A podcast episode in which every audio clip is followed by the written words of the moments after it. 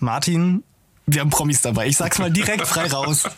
Du konntest es nicht zurückhalten, ja. Reingezwitschert. Der Vogelpodcast vom Nabu. Mit Fabian und Martin.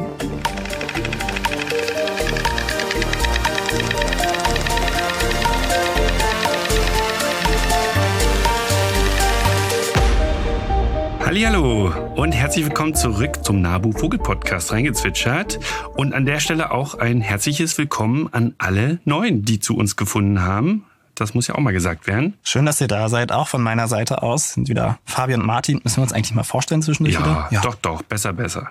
Genau. Was geht bei dir, Martin? Hm? Ja, es, äh, der Sommer geht so allmählich zu Ende, habe ich das Gefühl. Und äh, es wird langsam herbstlich und äh, passt eigentlich auch zum Thema unserer heutigen Sendung. Ähm, das politische Geschehen geht ja auch wieder los.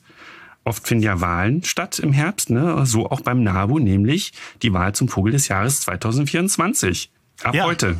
Heute eine besondere Folge. Martin wird nämlich singen. Nein, bitte nicht. Wir werden heute die Kandidaten vom Vogel des Jahres 2024 enthüllen und sie bewerben, vorstellen. Vorstellen. Genau. Alles. Ja, ich freue mich auf die Folge. Ich hatte eine angenehme Fahrt. Martin, ich habe dir noch zur Einstimmung ein lustiges Bild mitgebracht. Oh, oh, okay. Wusstest du, wie lang die Beine von Eulen sind?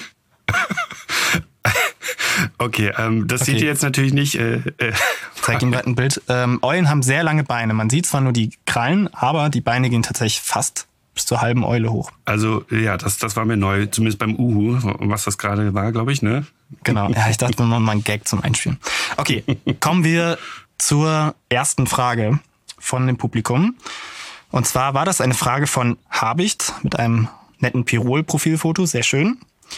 Und zwar die Person, also Habicht, füttert im Winter Vögel. In seinem Garten oder ihrem Garten ist immer ein Grünspechtpärchen. Er oder sie fragt, mit welchem Futter kann ich zum Futter auslocken? Ja, gute Frage. Ähm, also beim Grünspecht fällt mir natürlich sofort ein, Ameisenspezialist, also Nahrungsspezialist, der ist eigentlich äh, ja sehr ameisentechnisch unterwegs, würde ich sagen. Und ich sehe ihn, ich glaube, ich habe ihn noch nie an einem Futterhäuschen gesehen. Und ich würde fast bezweifeln, dass er ans Futterhäuschen kommt, denn im Unterschied zum Buntspecht zum Beispiel ist er, glaube ich, eingeschränkter, was das Nahrungsspektrum angeht. Ja, er ist ein bisschen mehr auf Ameisen, auf Insekten. Auch im Winter gibt's ja einige, auch wenn es nicht so viele sind, spezialisiert. Im Gegensatz, hast du schon gesagt, Buntspecht und auch Grauspecht. Deswegen, also die Schwesterart für die ExpertInnen unter euch ähm, vom Grünspecht, die kommt eher so in den bergigen Regionen vor, mit härteren Wintern, weil die auch im Winter gut auf vegetarische Nahrung umschwenken kann. Das kann der Grünspecht aber auch ein bisschen. Und manchmal sind die auch im Futterhaus, aber seltener. Dann greifen die noch so ein paar Sämereien ab, das machen die schon. Aber naturnaher Garten. Ich glaube, das ist das, den Immer. Tipp, den man geben kann. Viele, Definitiv. viele Ameisen. Genau, das sowieso. Ne? Wir haben noch eine zweite Frage von Michi. Ähm, und zwar fragt Michi, ich sehe so oft Nistkästen, um die sich keiner mehr kümmert und die trotzdem bebrütet werden. Schadet es den Vögeln, dass sie nicht ausgeräumt wurden?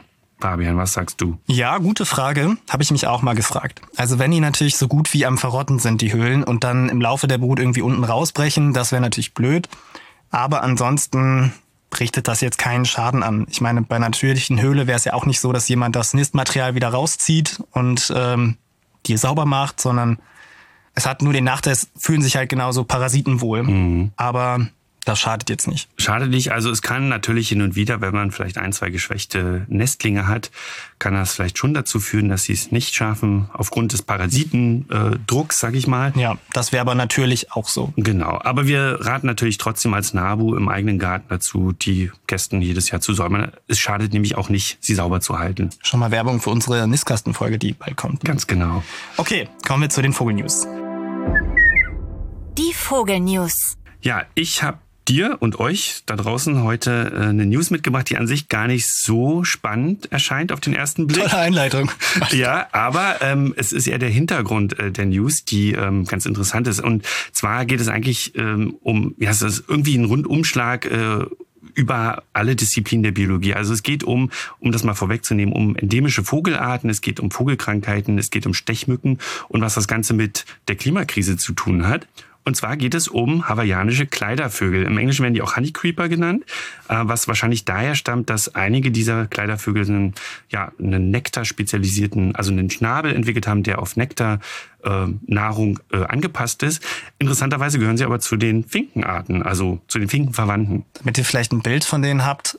ja, eigentlich kann man das nicht so gut geben, weil wenn ihr Biounterricht hattet und euch an die Darwin-Finken erinnert, ähm, so ist es ungefähr da. Also es gab eine Art, die aus Asien da auf so eine auf die Insel Hawaii kam und da haben sich dann super viele Formen von dieser Gründeart, so nennt sich das, entwickelt, das, diesen Prozess für alle Biofans hier nennt sich adaptive Radiation.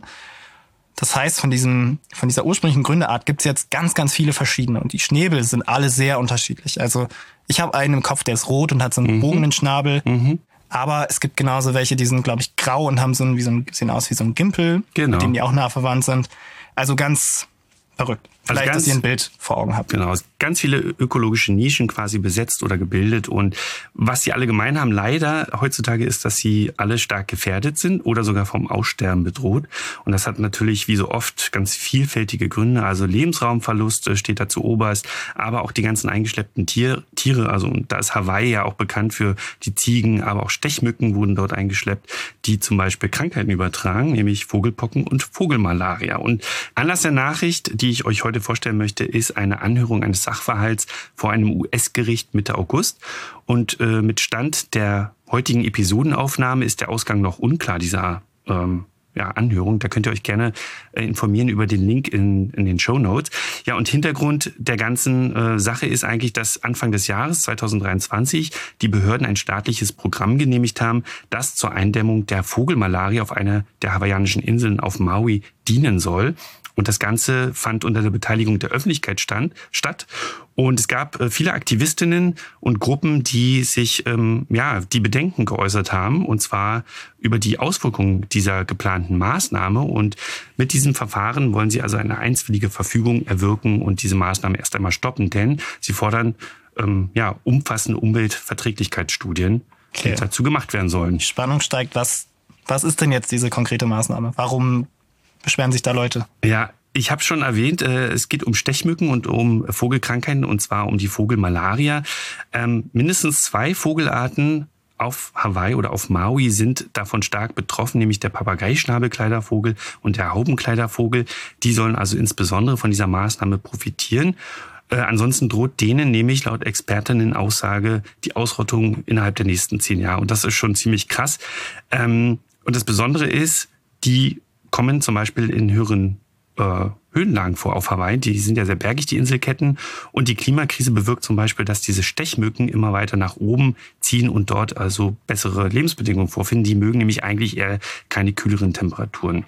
Wie und schaffen Sie jetzt, dass die Mücken, also Sie wollen die Mücken eindämmen, richtig? Genau. Die Maßnahme beinhaltet äh, die Freilassung von im Labor gezüchteten Mückenmännchen und das ist so der letzte Strohhalm, an den sich äh, die Behörden und äh, auch viele Wissenschaftlerinnen dort äh, klammern, um diese Art zu retten. Und diese Mückenmännchen wurden nicht etwa gentechnisch verändert, sondern sie ähm, ja, wurden beimpft mit einem bestimmten Bakterienstamm, der im Verdauungstrakt lebt, dieser Mücken. Das ist völlig natürlich. Das haben wir auch bei anderen Insekten und bei den Mücken, die in der freien Natur leben. Das Besondere an dieser Maßnahme ist aber, dass diese Männchen inkompatibel sind zu Weibchen, die in der freien Natur leben. Das heißt, kommt es zu einer Paarung, ähm, entwickelt dieses Weibchen ähm, ja unfertile, also unfruchtbare Eier und damit also keine Nachkommen. Und das soll also helfen, die Mückenpopulation einzudämmen und damit natürlich auch die Ausbreitung der Krankheit. Hört sich jetzt erstmal, ich meine, ich kenne das auch mit, mit genveränderten Mücken, das wurde auch sehr viel diskutiert im Hinblick auf Menschenmalaria.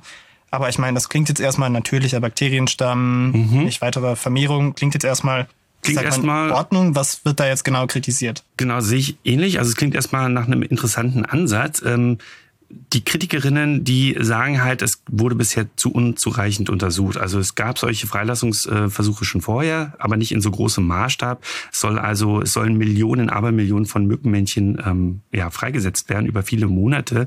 Und sie ja, betonen zum einen auch, äh, dass äh, die Vergangenheit gezeigt hat, das Aussetzen solcher Tiere kann eben auch zu weiteren Problemen führen. Die Agerkröte. Die Agerkröte in Australien, ja, genau, die gebracht wurde, um den Zuckerrohrkäfer äh, einzudämmen und dann wurde sie selber zur Plage. Oder auch die Mangusten auf Hawaii und ganz viele andere Tiere auf Hawaii auch. Ne? Und ähm, sie befürchten auch, dass versehentlich unbehandelte Männchen ausgesetzt werden, die ähm, zum Beispiel das unbehandelte Bakterium in sich tragen und dann quasi zur Verstärkung des Problems beitragen. Und was die Wissenschaftlerinnen auch ähm, schon im Vorfeld gesagt haben, ist, mit jedem 250.000. Männchen wird auch ein Weibchen versehentlich ähm, ausgesetzt, was dann eben dieses veränderte Bakterium in sich trägt. Und das wäre theoretisch dann auch in der Lage zu stechen und sich zu vermehren. Und oh.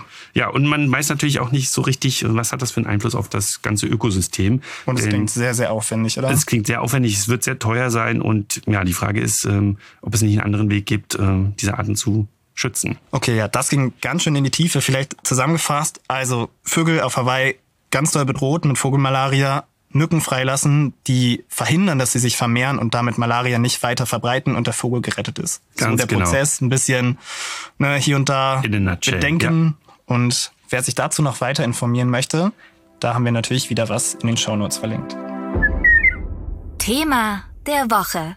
Kommen wir nun zu unserem Hauptthema. Martin, wir haben Promis dabei. Ich sag's mal direkt frei raus.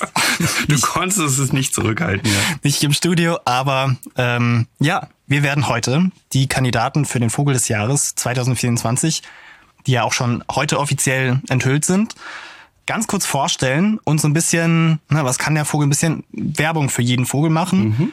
Und wir haben uns auch ja Promis und Bekannte und Stimmen aus der Jugend gesucht, die dann eben ein Statement zum Vogel geben. Wir sind sehr gespannt. Es wird eine besondere Folge und äh, natürlich kriegt ihr auch die Infos, wie ihr an der Wahl mitmachen könnt. Mhm. Los ja. geht's. Vogel des Jahres gibt's ja nicht erst seit diesem Jahr, sondern schon seit 1971. Äh, da oder seitdem werden bundesweit eben äh, der Vogel des Jahres gewählt, und zwar durch den NABU und den LBV, also den Landesbund für Vogel- und Naturschutz in Bayern.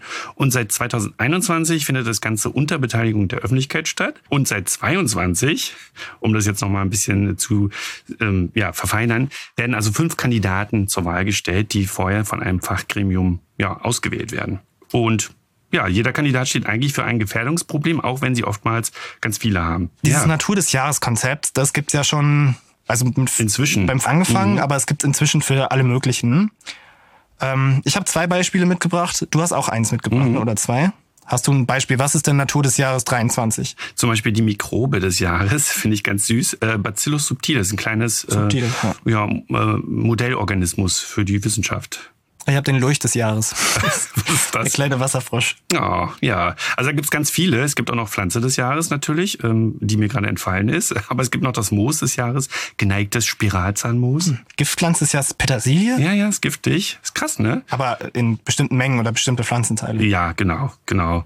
Und ähm, also es gibt noch ganz viel mehr. Ich weiß ja. nicht, ob du noch eins hast. Ja, den Weich, das Weichtier des Jahres möchte ich noch bringen. Das ist der Bierschnägel. Bierschnägel. Das ist so eine äh, Nacktschnecke, eine Nacktschnecke. andere Nacktschnecken frisst. Ja, ja, stimmt stimmt. Ähm, es gibt noch ganz viel mehr. Es gibt auch noch äh, ja, Landschaft und Boden des Jahres. Äh, wenn ihr da mehr erfahren wollt, geht mal auf nabu.de unter nabu.de slash Natur des Jahres. Da findet ihr also alle aktuellen Trägerinnen des Titels. Natürlich, der Vogel des Jahres, darf mhm. nicht fehlen. Ich denke, das wisst ihr fast alle, das ist das Braunkehlchen. Mhm. Ja, ein Vogel, der sehr viel Aufmerksamkeit braucht, weil er braucht Brachen, Feldränder, die sehr naturnah sind und er ist extrem bedroht durch Lebensraumverlust, durch Gefahren beim Zug, er ist ein Langstreckenzieher. Also Ackergift ist ein großes, großes mhm. Problem. Süßer mhm. Vogel, gelbbraun, ja. mit so einem, die Männchen mit so einem, also beide mit Überaugenstreif. Hübsch. Sehr hübsch und äh, eben genau vor allem auch durch Maat bedroht auf Wiesen, extensiven Weiden zum Beispiel, weil er eben sehr spät brütet und mhm, die, äh, die zu Maat, früh gemäht werden. Genau, zu früh und zu oft gemäht werden. Ja, also ein Vogel, der auf jeden Fall die Aufmerksamkeit verdient. So ist es. Okay, kommen wir jetzt zu den Vorstellungen der Kandidaten. Genau, aber vorher noch kurze Hinweise. Ähm, die Reihenfolge, die wir jetzt ausgewählt haben, ist rein zufällig. Ne? Also lasst euch dadurch nicht beeinflussen. Es ist keine Bewertung oder Präferenz unsererseits, sondern einfach zufällig so ausgewählt. Und Fabian hat es ja schon verraten. Äh, wir wollen heute vor allem versuchen, andere zu Wort kommen zu lassen. Ähm, und wir haben dazu eben Menschen aus dem öffentlichen Leben gefragt, äh, aber auch Botschafterinnen und Verbündete des NABU ähm, ja, dass sie ihren Lieblingsvogel vorstellen und äh, vielleicht auch sagen, warum sie überhaupt teilnehmen. Fangen wir doch mal direkt an. Also ich mag diesen, diese Person sehr gerne. Er ist wirklich ein Tausendsasser, ein Arzt, Moderator, Autor, Wissenschaftsjournalist. Also ich glaube, da wissen viele schon Bescheid, um wen es hier geht. Ja, und mit einem Augenzwinkern äh, kann man sagen, es ist selber, er ist selber ein komischer Vogel. Grüß an dich. Na, was ist denn das für ein Vogel? Hallo, Eckhard von Hirschhausen von der Stiftung Gesunde Erde, gesunde Menschen. Ich bin heute hier in einem Naturschutzgebiet, denn ich weiß, Vogelgesang hat fast therapeutische Qualitäten für die Seele. Gesunde Natur ist so wichtig für gesunde Menschen und deshalb unterstütze ich auch den NABU mit der Wahl zum Vogel des Jahres. Und auch wenn er hier gerade nicht zu hören ist, ist es auch ein bisschen zu südlich für ihn. Ich bin ein Fan des Kiebitz. Warum? Weil er mir immer mit Kiwit Kiwit hilft, mich an seinen Namen zu erinnern. Er ist ein Sympathieträger und er ist arg bedroht durch die Art und Weise, wie wir Landwirtschaft machen. Zerstören wir seine Lebensgrundlage und damit auch unsere eigene. Artenschutz ist Gesundheitsschutz, Klimaschutz ist Gesundheitsschutz. Gesunde Menschen gibt's nur auf einer gesunden Erde.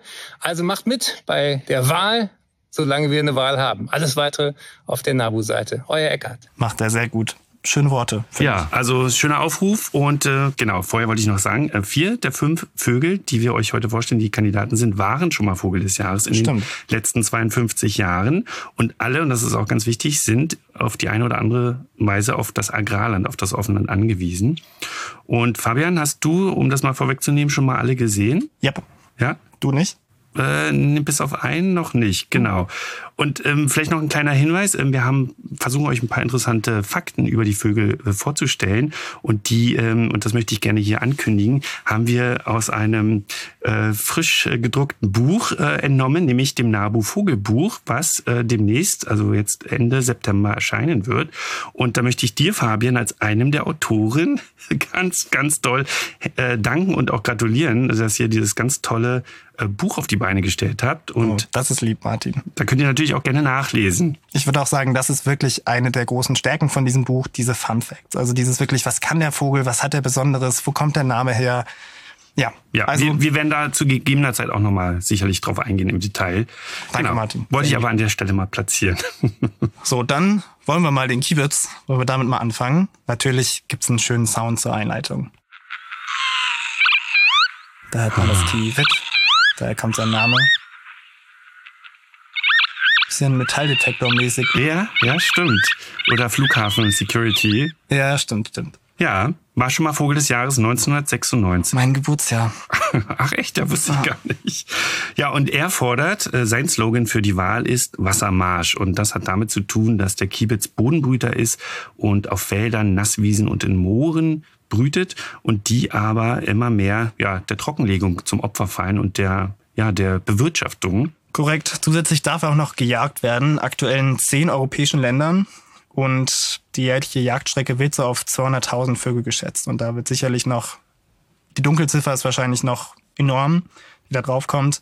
Der wird mit Schlagnetzen gefangen oder wurde ganz, ganz lange, das wurde in Frankreich erst 2021 verboten. Also mhm. zusätzlich zu der Bedrohung durch intensive Landwirtschaft, Trockenlegung kommt jetzt eben und Nesträuber muss man dazu sagen, ne? auch gerade eingewanderte Arten, der Waschbär spielt da eine große Rolle, gut, der Fuchs sowieso. Hat der Kiebitz auch noch mit Jagd zu kämpfen. Mhm. Ja, eine weitere Person, die sich neben Eckart von Hirschhausen für den Kiebitz ausspricht, ist ein vielfach ausgezeichneter Naturfilmer und Buchautor. Hallo, ich bin Jan Haft und der ideale Kandidat für den Vogel des Jahres ist für mich der Kiebitz. Und zwar, weil der Kiebitz Sinnbild ist für eine Landschaft, die gesund ist. Der Kiebitz ist für mich Sinnbild für eine akustische Landschaft, die gesund ist, weil ich seine Rufe im Frühjahr liebe. Und ich glaube, weil es allen Menschen gut tut, wenn sie auf dem Land unterwegs sind und rufende, balzende Kiebitz im Frühjahr hören, was einst überall hier bei uns zu hören gewesen war der uns Menschen gut tut. Schön ja, gesagt. Schön gesagt. Akustische Landschaft äh, finde ich auch toll. Und er betont außerdem, dass es keine großen Hürden gibt, an äh, dieser Wahl teilzunehmen. Und er sagt außerdem noch, ich finde die Wahl zum Vogel des Jahres eine wunderbare Sache, weil es macht Spaß, es ist spielerisch, ich kann dabei sein, jeder kann dabei sein und jede kann dabei sein, mitzubestimmen, wer der richtige Kandidat ist. Und sie fordert uns als Wähler und Wählerinnen sozusagen auf, uns ein bisschen mit den heimischen Vögeln zu beschäftigen. Gut zusammengefasst, würde ich sagen. Total. Der Kiewitz hat noch einen Fan. Er muss auch sagen, macht schon was her, ne? Coole Frisur mit so einem kleinen Schopf hinten. Mutig auch, ne? Also vertreibt sehr offensiv auch andere Fressfeinde. Und einen Fan haben wir hier noch aufgenommen. Und zwar ist das ein Musikproduzent, Biologe, DJ, Nabu Fledermaus Botschafter und auch der Creator unserer wundervollen ähm, Nabu Podcast Intro Jingle Song Sound. So. Martin, spiel ihn ab. Ja, hallo, ich bin Dominik Eulberg und meine Stimme geht ganz klar an den Kiebitz. Nicht nur, weil er so toll im Licht grünlich, violett, metallisch schillert, sondern auch sein Ruf, dieses Qubit, das äh, zaubert mir schon immer ein Lächeln ins Gesicht. Und ja, seine Balzflüge sind einfach faszinierend. Man nennt ihn ja auch den Gaukler der Lüfte. Mit seinen fächerförmigen Flügeln macht er da crazy äh, Flugmanöver. Ja, ich persönlich kann auf viele tolle Begegnungen mit dem Kiebitz zurückgreifen.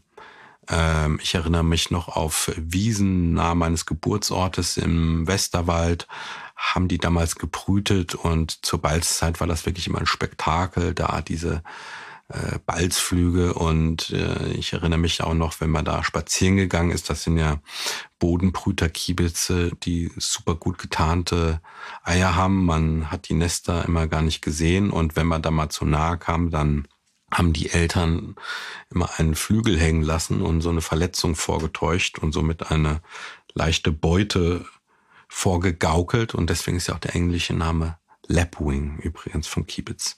Also wählt also den Kiebitz, der coolste Vogel überhaupt hier. Schon sein Name, Kiebitz, geil.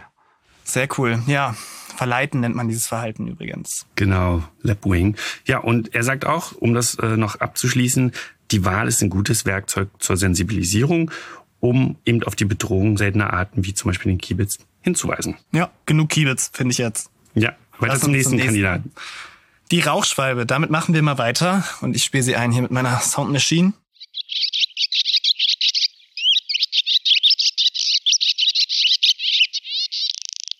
Ach, ich liebe diesen Delfin-Sound am Ende, dieses Klingen. Ja, der Slogan ist Matsch statt Asphalt und das ähm, zu Recht. Also brütet, die Rauchschwalbe brütet gerne in, ja, sag ich mal, extensiven landwirtschaftlichen Höfen, in windgeschützten Gebäude, in Scheunen vor allem. Deswegen auch der englische Name Barn Swallow, also Scheunenschwalbe. In Ställen, Bushaltestellen, Lagerhallen. Also anders als die Mähschwalbe nicht außen am Haus, sondern in der Regel innen drin. Und für, für den Nestbau braucht sie eben ein ganz spezielles Material, nämlich ähm, Lehm, feuchten Lehm. Und den findet sie meist eben nur auf offenen Stellen. Das sind zum Beispiel offene ja, äh, Wege und Straßen. Und auch die werden immer mehr zugebaut, immer mehr versiegelt und das nimmt ihnen natürlich das Nistmaterial. Sie hat daneben aber noch ganz viele andere Probleme, natürlich den Pestizideinsatz und der Insektenschwund. Also das ist eine Art, die äh, darauf angewiesen ist, Fluginsekten zu fangen und zu sammeln und zu fressen. Und ja, der Bestand ist in den letzten 40 Jahren um ein Viertel zurückgegangen. Das zeigen übrigens auch die, die Zähldaten aus der Stunde der Gartenvögel sehr schön. Und ihr könnt der äh, Schwalbe zum Beispiel auch helfen mit Kunstnestern. Und wer einen sogar einen landwirtschaftlichen Hof hat, das habe ich mal gesehen, das fand ich richtig, richtig cool und super effektiv. Einfach eine Schubkarre, so lehmige Erde rein und Wasser. Und da bedienen sie sich die ganze ja. Zeit und können ihre Nester bauen. Also super einfach. Sehr dankbar sind sie dafür. Genau. Und die erste Person, die sich für die Rauchschwalbe ausspricht in unserem Rahmen, ist Melanie Rabe. Sie ist Schriftstellerin, Bestsellerautorin, Kolumnistin, Podcasterin, ähm, von Rabe und Kampf zum Beispiel, aber auch Mauerseglerbotschafterin beim NABU. Mein Favorit für den Vogel des Jahres ist auf jeden Fall die Rauchschwalbe. Ich habe generell ein Fable für Schwalben. Ich finde, das sind ganz wunderbare Tiere und gerade auch die Rauchschwalbe im Besonderen zeigt ganz, ganz wunderbare Flugmanöver, die ich mir stundenlang anschauen könnte. Es ist ein Vogel, der sehr lange Strecken zurücklegt, nur im Sommer bei uns ist. Dadurch immer was Besonderes, denen zuzuschauen, beeindruckende Tiere und auch sehr schöne Tiere. Also, wer nicht genau weiß, wie eine Rauchschwalbe aussieht, sollte sie mal googeln. Ein unfassbar schönes und beeindruckendes Tier. Und deswegen auf jeden Fall mein Plädoyer für die Rauchschwalbe. Melanie sagt auch, sie hat eine ganz persönliche Verbindung zur Rauchschwalbe, ähm, einfach aus ihrer Kindheit. Sie hat in einem kleinen Dorf in Thüringen gelebt, die ersten Jahre ihrer, ihrer Kindheit. Und dort hat sie sehr viele Schwalben gehabt. Und das ist immer eine Freude auch über den Sommer. Und ich glaube, das geht uns allen so, wenn die Schwalben also zurückkehren. Und wir haben sie auch gefragt, warum sie teilnimmt. Und sie sagt, sie ist eine Vogelfreundin. Und der Blick auf die Vögel verrät uns, welche Bedürfnisse Vögel haben und was ihre Schwierigkeiten sind und was die Schwierigkeiten generell sind. Eine bekannte Person haben wir noch für die Rauchschwalbe, die ich persönlich auch sehr, sehr cool finde. Vielen Dank, dass du was geschickt hast. Das ist nämlich Ariana Barburi und sie ist auch für die Rauchschwalbe. Sie ist eine Moderatorin aus dem Funk und Fernsehen, Podcastlerin von Endlich normale Leute und auch Autorin.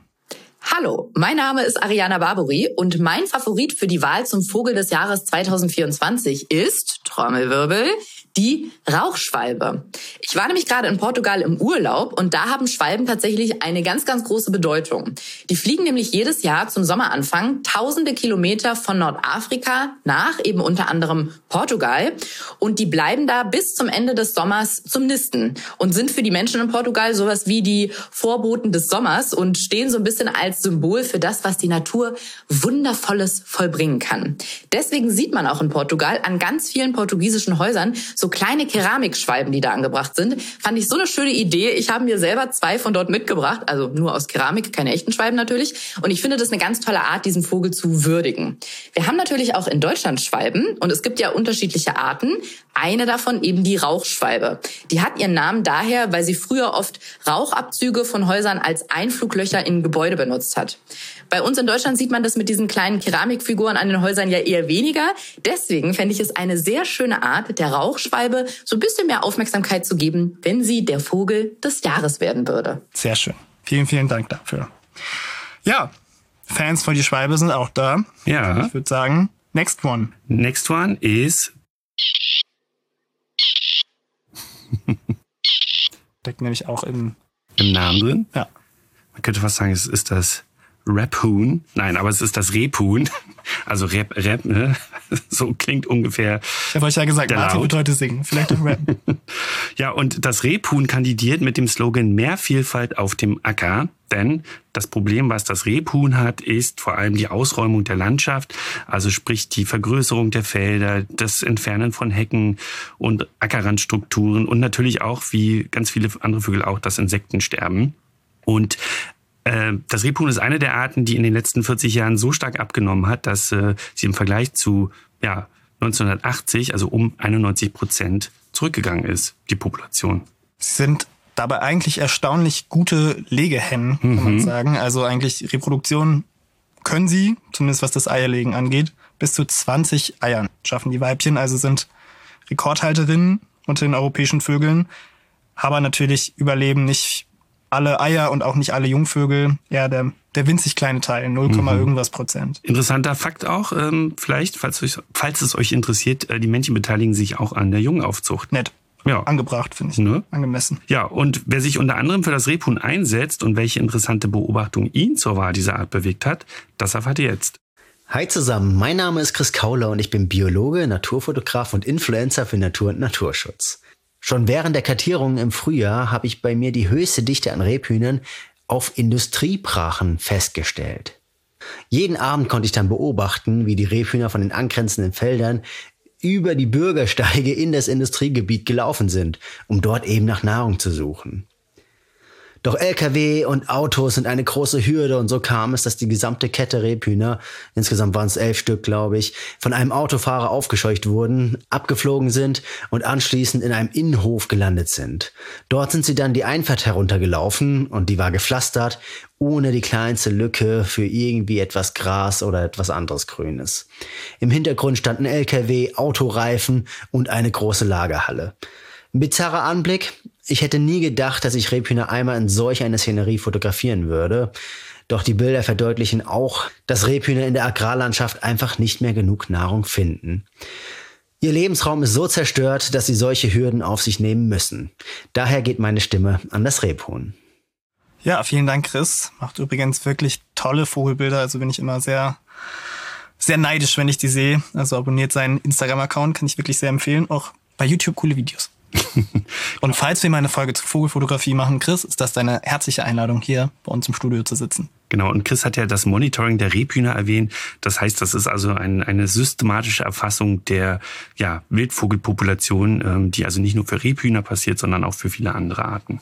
Ja, als zweite Stimme für das Rebhuhn hören wir eine junge Haupt- und Ehrenamtliche, die ja für die Naturschutzjugend tätig ist, äh, mit dem Namen Jana Uedrago. Und sie ist selbst aktive und erfahrene Börderin. Ich werde bei der Wahl zum Vogel des Jahres das Rebhuhn wählen. Und ich finde, Rebhühner sind einfach total spannende Vögel, die auch noch ganz schick aussehen. Also so mit dieser graumelierten Brust und dem Orange im Gesicht. Und ich bin immer überrascht, wie schwer man diese ja doch recht bunten Vögel nur sehen kann. Also ja, wie gut sie dann im Acker getarnt sind. Und ich erinnere mich wirklich an jede von meinen Rebhuhnbeobachtungen, weil ich die auch einfach noch nicht so oft gesehen habe, weil sie ja nicht so häufig sind. Mm, und das erste Mal, als ich Rebhühner gesehen habe, da war ich mit so einer Gruppe von Leuten unterwegs und wir wussten, dass in dem Gebiet, wo wir gucken, eben auch Rebhühner vorkommen und haben dann ganz aufmerksam die ganzen Äcker und Wiesen durchgeguckt und plötzlich waren da Rebhühner.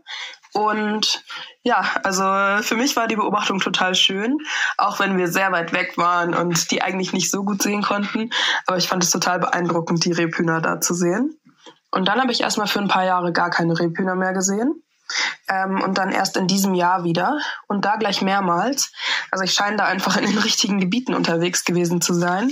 Also das waren dann ja so Flächen mit noch Blühsäumen und ähm, wenn es landwirtschaftliche Flächen waren, dann auch welche, auf denen keine Pestizide verwendet wurden und so. Und das fand ich echt schön eigentlich zu sehen, dass es ja doch Möglichkeiten gibt, um eben die Landwirtschaft so zu gestalten, dass Rebhühner da auch noch gut vorkommen können und eben auch noch ganz viele andere Vogelarten. Ja, vielen Dank. Jana, für den O-Ton. Kommen wir zum nächsten Kandidaten. Martin, soll ich? Willst du? Er ich spiele ihn ab, ich spiele ihn ab. Und nebenbei sage ich, was er fordert. Okay.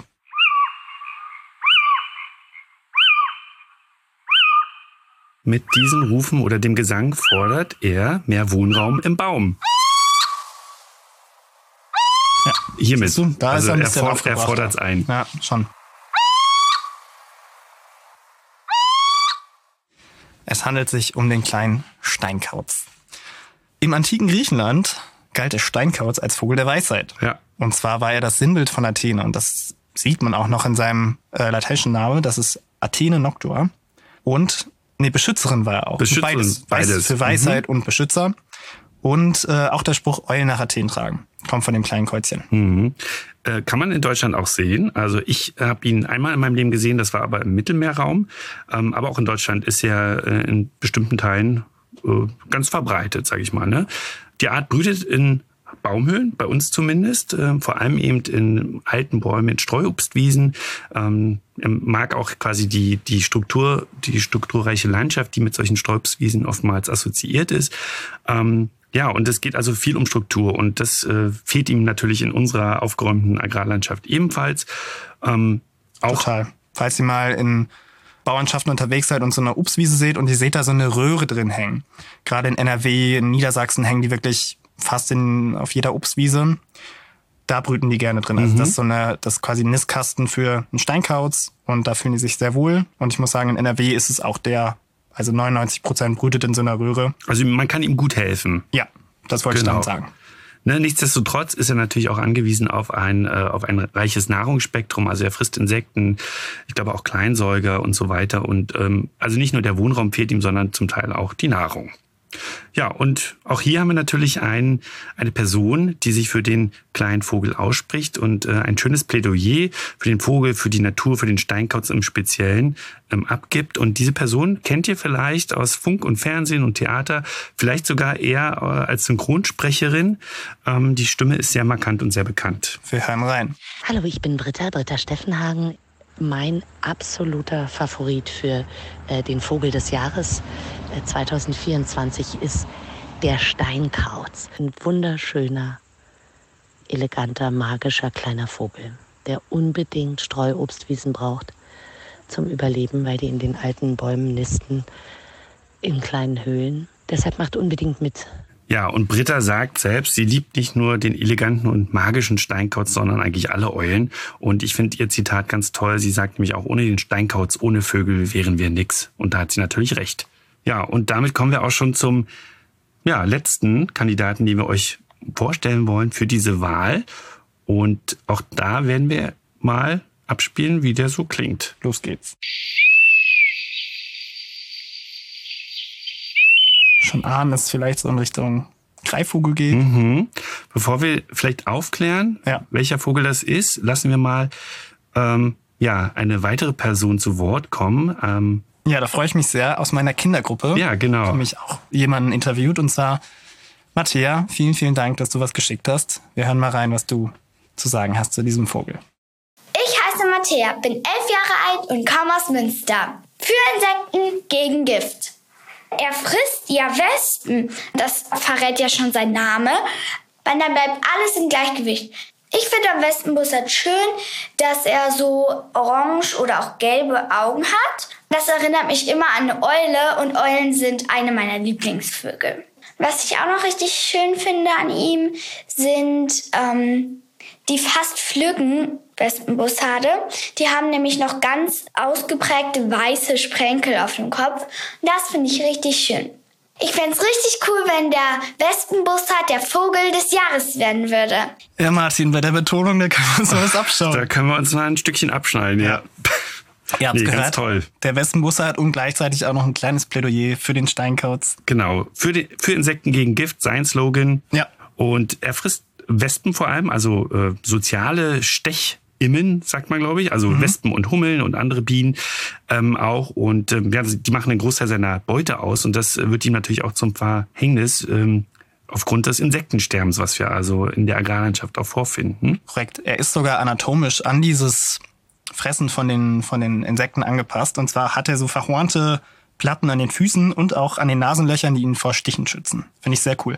Und, soweit ich weiß, der einzige Greifvogel, der gelegentlich auch mal altes Obst konsumiert. Ja, voll interessant. Wusste ich nämlich auch nicht. Hast du schon mal einen gesehen? Ja. Ja? ja. Gibt ja auch ganz viele Morphen von denen, helle, dunkle, Mhm. mittlere. Doch hin und wieder und gerade in auch im Mittelmeerraum sieht man dieses auch ein Zugvogel. Ja, ich habe mal ein aus, ausgeräumtes Wespennest im Boden gefunden, wo Okay. ich davon ausgehe, dass es Ah, das war die- ein Wespenbussard war. Das war die Art, äh, die du noch nicht gesehen hast. Genau, richtig, genau. Und auch die einzige Art, die noch nie Vogel des Jahres war von den Mhm. fünf Kandidaten. Ganz genau. Und auch noch dazu äh, eine Art, die auch auf dem äh, langen Reiseweg ins Winterquartier nach Afrika sehr stark gefährdet ist. Ja, sie wird dann nämlich geschossen und ihre, ihr Brustfleisch gilt als Delikatesse. Ja, also ab heute, dem 1. September bis zum 5. Oktober könnt ihr wählen. Und wie ihr das macht, dazu hört ihr meine Kollegin Alex. Hallo, ich bin Alexandra und beim NABU die Wahlkampfmanagerin zur Vogelwahl. Deshalb freue ich mich besonders, wenn sich auch in diesem Jahr wieder viele Menschen an der Wahl beteiligen, weil wir damit bedrohten Arten und überhaupt dem Thema Artenschutz mehr öffentliche Aufmerksamkeit verschaffen. Der Siegervogel steht nämlich ein Jahr lang im Fokus und wird mit verschiedenen Artenschutzmaßnahmen bedacht. Also sucht euch einen Kandidaten aus, der besonders gut zu euch passt oder der eurer Meinung nach den Sieg verdient und stimmt für ihn auf www.vogeldesjahres.de ab. Ihr seid noch unsicher, wen ihr wählen sollt? Dann macht doch erst den Check und testet mit unserem Birdomat, welcher Kandidat am besten zu euch passt. Den Birdomat findet ihr auf nabu.de. Viel Spaß! Vielen, vielen Dank, Alexandra, für, die, für den Aufruf. Ihr habt gehört, es gibt sogar einen Birdomat, was ich sehr, sehr cool finde. Mhm. Also macht gerne mit und wählt, gebt eure Stimme ab für euren Favoriten. Der ist auch sehr witzig, der Birdomat übrigens. Mhm. Das stimmt. So, ich Ja. glaube, das Nabo-Gezwitscher hat sie noch besser gemacht, als wir sie machen können. Also springen wir mal direkt zum Bird of the Day. Bleibt der Vogel des Tages und der ist heute, passend zur Frage aus dem Publikum zu Beginn, der, spiel's mal ab. Ja, es klingt ein bisschen wie Lachen. Ja, das ist der Gesang. Spiel noch den Ruf ab. Das ist schon eine Idee. Das hört man auch gerade, wenn er fliegt. Mhm. Dabei fliegt er so Wellenlinien. Wellenlinien, ne? Also man könnte vermuten, es handelt sich um einen Greifvogel, aber es ist tatsächlich eine ganz andere Gruppe von Vögeln, nämlich der Grünspecht. Und ich höre den in letzter Zeit sehr häufig wieder in meiner Nachbarschaft. Ähm, und das ist ein ganz toller Vogel. Also ich beobachte den sehr gerne, vor allem bei der Ameisenjagd. Also dann sieht man ihn ungewöhnlich für Spechte, äh, zumindest ist man das nicht gewohnt. Man sieht ihn sehr oft am Boden und da sucht er dann also nach Ameisennestern in der, im, im Rasen oder auch in Pflastersteinritzen. Und da kann er mit seiner sehr langen Zunge quasi Ameisen und Puppen oder also die, die Jungen und Eier der Ameisen äh, aus den Gängen fischen. Ich glaube, das ist die, wie groß ist die Zunge? Zehn Zentimeter? Ja, ungefähr. Genau. Und da sind sogar kleine, kleine Widerhaken dran. Kleine Spikes. Also das ist Wahnsinn, vor allem wenn man bedenkt, dass der Vogel selber nur so 30 bis 36 Zentimeter lang ist. Und der ist eigentlich in ganz Deutschland verbreitet. Also man kann ihn relativ häufig sehen in Parks und in Wäldern. Und äh, du hattest das auch zu Beginn schon erwähnt, es gibt noch die schwesterartigen Grauspecht und der ist eher so in Mittel- und Süddeutschland verbreitet. Bisschen mehr in den Bergen. Und der Sound klingt, als wäre beim Grünspecht der Akku leer. Also das geht so abwärts. Also auf jeden Fall sehr schöner, einprägsamer Gesang und achtet mal darauf. Ich spiele nochmal ab zum Abschluss. Ja, Martin. wie immer, empfehlt uns weiter, sage ich da nur. Mhm. Lasst uns einen Kommentar da, fragt uns gerne, was ihr wissen möchtet. Und empfiehlt uns vielleicht einer Person. Ich, das können wir uns noch mal wünschen, oder? Ja. Jeder so. Oder wir wünschen uns zu Weihnachten. Wir wünschen uns jetzt schon zu Weihnachten dann auch nochmal. Oder was anderes. Nein, es war sehr, ich fand schön hier im Studio. Und Ja. ich freue mich, wenn ihr eine gute Zeit hattet. Ja. Sag mal, auf Wiederhören. Auf Wiederhören und vergesst nicht, uns zu abonnieren und natürlich an der Wahl teilzunehmen. So ist es. Bis bald. Tschüss. Ciao. Das war Reingezwitschert, der Vogelpodcast vom Nabu. Eine Produktion des Nabu. Neue Folgen findet ihr überall da, wo es Podcasts gibt. Übrigens, mehr zum Thema Vogelschutz findet ihr auf unserer Website nabu.de und auf unseren Social-Media-Kanälen.